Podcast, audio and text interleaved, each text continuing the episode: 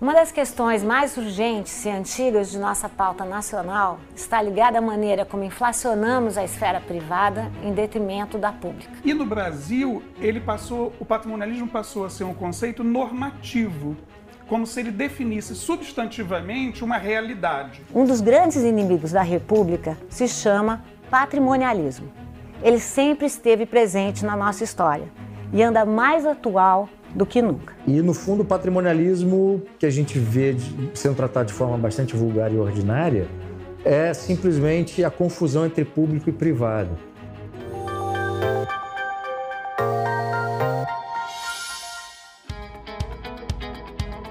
A Fundação da Liberdade Econômica é um centro de pensamento, produção e conhecimento, além de formação de lideranças políticas que se baseia na defesa do liberalismo econômico e do conservadorismo.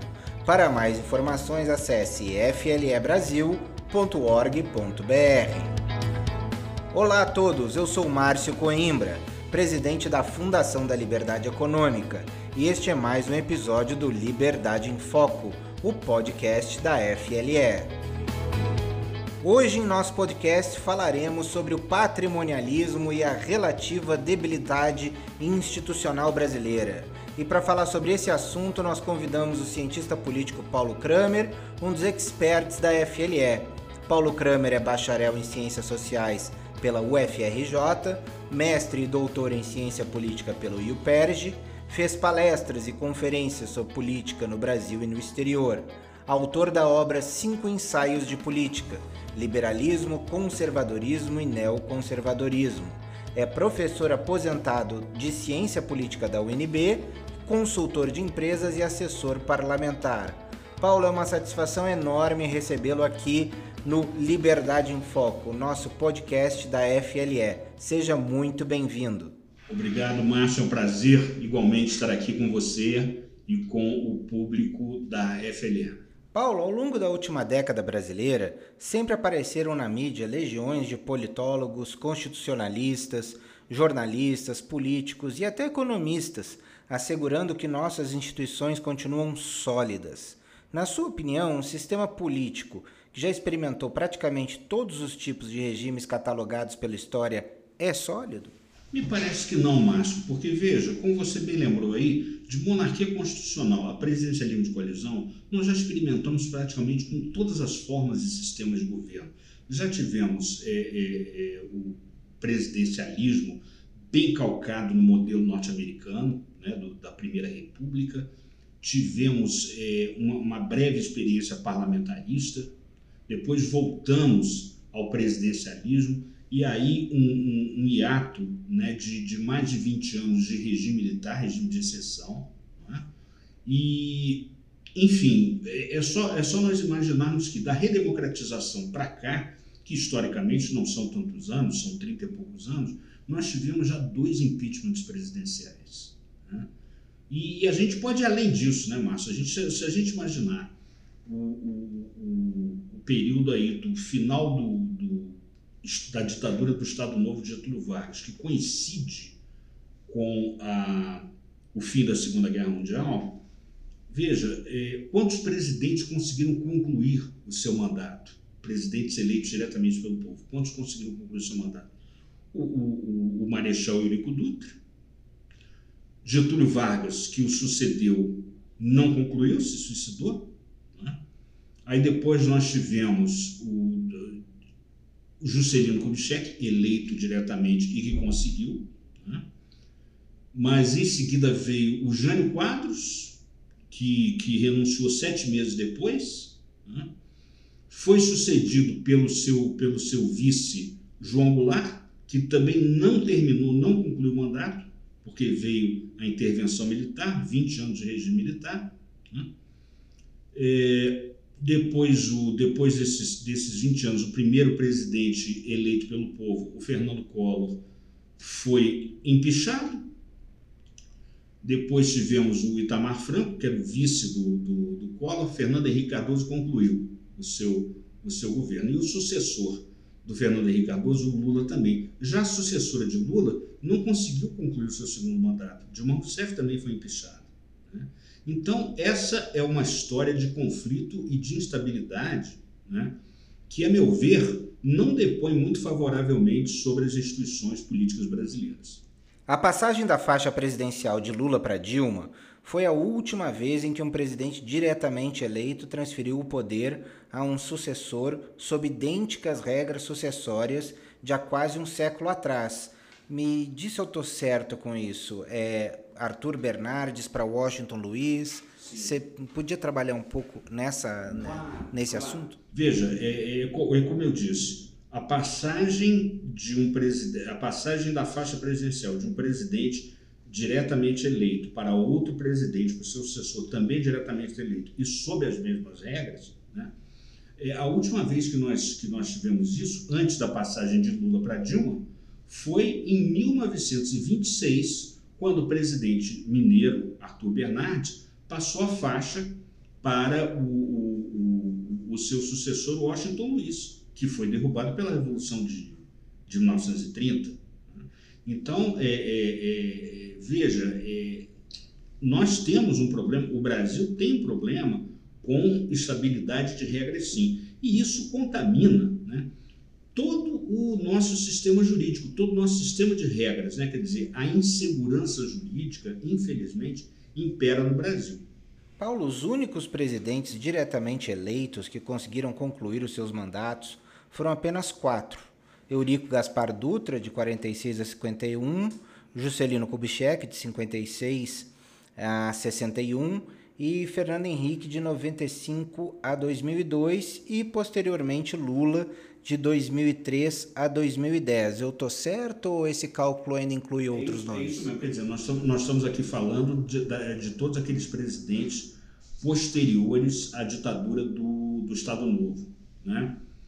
É, foi, foi, é exatamente isso, sendo que nós, nós temos que observar que da passa, na passagem da faixa presidencial de Fernando Henrique para Lula, né, já tinha havido no governo Fernando Henrique uma mudança. Qual foi a mudança? A introdução da reeleição. Então, então quer dizer. E aí não seriam as mesmas regras. Não seriam as mesmas regras. Não seriam as mesmas regras. Então, recentemente, a rigor, o que nós tivemos, o que nós tivemos foi o seguinte: a passagem da faixa presidencial de, de Fernando Henrique para Lula, de Lula para Dilma, mas sendo que a Dilma reeleita para um segundo mandato não conseguiu concluí-lo por causa do impeachment. Então, é uma, repito, é uma história de instabilidade. Com base nisso, Paulo, se fala muito recentemente, em especial, de um poder moderador, né? Então, a gente poderia dizer que a cada ciclo de instabilidade ressurgem esses clamores por esse tal de poder moderador. O senhor podia falar um pouco mais sobre isso? Com certeza. Bom, inclusive, é, é, é, essa é uma contribuição original tua, né, Márcio? Que, que com você a gente aprendeu que a cada 30 anos né, surge aí um, alguém com uma proposta de salvador da pátria. É verdade. Não é? Quer dizer, já foi, já foi o Jânio Quadros, depois o Fernando Collor, mais recentemente o Jair Bolsonaro. Né? Então, quer dizer, é, é, nós temos essa, essa, essa, essa dificuldade né, em lidar com a normalidade institucional. Quer dizer, nossa, nossos ciclos institucionais são sempre rompidos né, por momentos de, de anormalidade. Ah, como diz o Roberto D'Amato, antropólogo, a eleição presidencial no Brasil é uma crise de quatro em quatro anos. Não é. Não é? Quer dizer, não é, não é algo que esteja assim é, incorporado à nossa normalidade.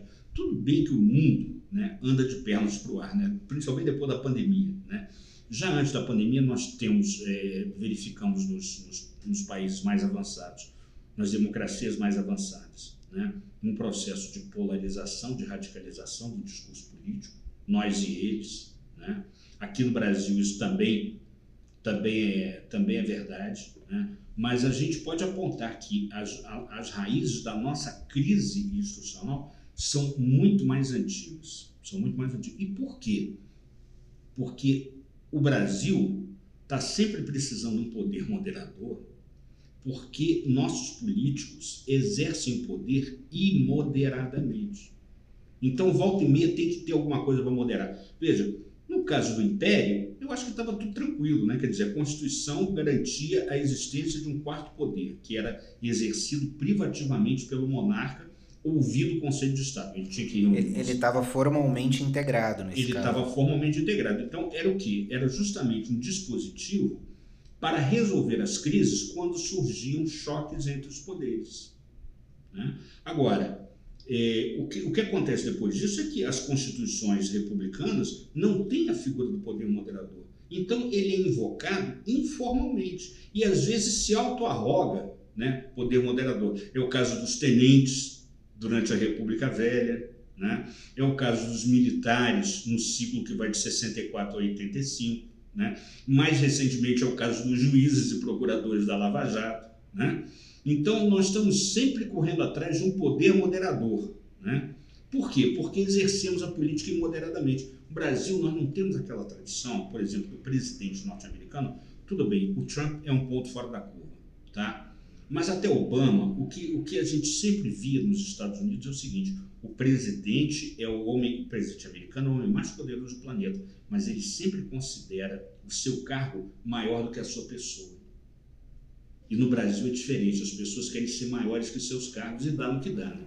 Talvez o Brasil, se tivesse um sistema talvez parecido com o português ou o francês, tivesse maior facilidade de ter um poder moderador que é, evitasse esse, avanço imoderado dos políticos. É, é, verdade. Agora, a gente precisa, a gente precisa notar o seguinte: é, tanto no sistema francês quanto no sistema português, o que, o que nós temos é uma eleição direta do presidente da República, é? que é o chefe de Estado e que cuida das questões, digamos assim, de Estado, de longo prazo da nacionalidade, a defesa nacional, a política externa. Né? E o dia a dia da política é tocado pelo chefe do governo, que é o primeiro-ministro, que quase sempre é um deputado. Né? Quase sempre é um deputado. É, no Brasil, eu acho que a gente ainda ia precisar evoluir muito em termos de cultura política, né? para evitar choques entre um presidente eleito com dezenas de milhões de votos de um lado e um deputado, chefe do, chefe do governo, que pode, ser eleito com qualquer número de votos. Né? É, a gente só consegue lembrar, por exemplo, dessa experiência mais recente, o que aconteceria em 2018, quando o Brasil elegeu como presidente Jair Bolsonaro, mas o partido com mais votos na Câmara dos Deputados foi o PT. Exatamente, exatamente. Quer dizer, o que, que se nós tivéssemos um sistema como o francês ou português, o que, que nós teríamos? Nós teríamos um presidente Bolsonaro, né? E um, um, um primeiro-ministro, chefe do governo do partido majoritário do PT. Então a gente pode imaginar a confusão né, que daria, levando em conta aí os dois perfis. Né? Paulo, sobre a cultura política do patrimonialismo propriamente dito, governantes, parlamentares, magistrados e burocratas tendem a se considerar mais importantes e maiores que os cargos que exercem e abusam de sua autoridade. Você acha que isso acontece no Brasil? Concordo. Veja, como, como dizia o grande é, jurista e, e, pensador político Raimundo Faoro, na sua obra Os Dons do Poder, é, o patrimonialismo chegou no Brasil com as caravelas. Né? Na carta de Pero Vaz de Caminha já havia ali um, um, um pós-escrito dele pedindo um emprego para um parente ao rei. Né? Então, é, é, é, essa inclusive no primeiro depoimento da Lava Jato do Paulo Roberto Costa, se não me engano, Sim. ele ele relata exatamente isso. Ele fala: este é um sistema que se opera desde as chegadas das caravelas Olha aí, no Brasil. Tá vendo só? É, eu, eu não, poxa, foi ótimo você lembrar, não, não lembrava desse detalhe, mas é isso mesmo, é isso mesmo. Quer dizer, é, os, os cargos públicos, o poder público e os recursos públicos tendem a ser apropriados privadamente, como se fizessem parte do, do patrimônio pessoal dos políticos, dos governantes. Né? Então, essa fronteira entre o público e o privado não é muito claramente delineada no Brasil, e o que leva a, a frequentes escândalos de corrupção e desmandos de toda ordem. E a desmoralização das instituições políticas, operada pelo patrimonialismo de coalizão, de cooptação ou de corrupção, perpetua uma vergonhosa dependência em relação a qualquer poder moderador, na tua opinião? Os escândalos são, são frequentes. São frequentes. O presidencialismo de, de, de coalizão, que, na nossa experiência mais recente, acabou degenerando em, em presidencialismo, como você falou, de corrupção, de cooptação. Né? É, é, usam-se os recursos públicos para garantir o apoio parlamentar ao poder, ao poder executivo. Esses recursos, no mais das vezes, são apropriados patrimonialisticamente, privadamente, é, é, pelos políticos. Então, o que vale naquele cargo ali não é a competência, muitas vezes é, é a amizade, é o parentesco. Então, o sujeito bota ali os seus apaniguados né, para ele, usando uma expressão bem chula aqui, bem, bem terra a terra, para ele roubar para o partido, para ele roubar para aquele grupo político. Né? Então, é óbvio que, à medida que a nossa sociedade se urbaniza, se esclarece, mesmo aos trancos e barrancos, como é o caso da sociedade brasileira, isso vai criando um fermento de indignação né, que, que leva as pessoas a, a, a, a, tá aí, a sempre esperarem o surgimento milagroso de algum poder moderador porque esses políticos exercem o poder imoderadamente, sem distinguir a linha clara entre público e privado. Excelente, Paulo. Poder moderador e o patrimonialismo brasileiro, que eu acho que aí são temas que a gente precisa aprofundar, que a gente precisa entender. Muito obrigado por ter jogado uma luz nesse assunto que é extremamente importante para a gente entender os caminhos políticos do nosso país. E aqui chegamos ao final de mais um podcast. Espero que todos tenham gostado deste episódio, com o tema do patrimonialismo e a relativa debilidade institucional brasileira. Muito obrigado, Paulo. Eu que agradeço, Márcio, e anseio por estar aqui novamente em breve. E para você que acabou de nos ouvir, muito obrigado pela sua audiência. Para mais informações, acesse o site flebrasil.org.br e siga as nossas redes sociais no Facebook e Instagram, arroba FLE Econômica e no Twitter, arroba FLE Brasil. Nosso podcast está disponível na sua plataforma de áudio preferida. Você também pode seguir nosso podcast no Spotify, Amazon, assinar no Apple Podcasts e se inscrever no Google Podcasts ou no Castbox e favoritar no Deezer. Desse modo, você receberá uma notificação sempre que um novo episódio for ao ar. Eu sou Márcio Coimbra, presidente da Fundação da Liberdade Econômica, e este foi mais um Liberdade em Foco. Um grande abraço e até a nossa próxima conversa.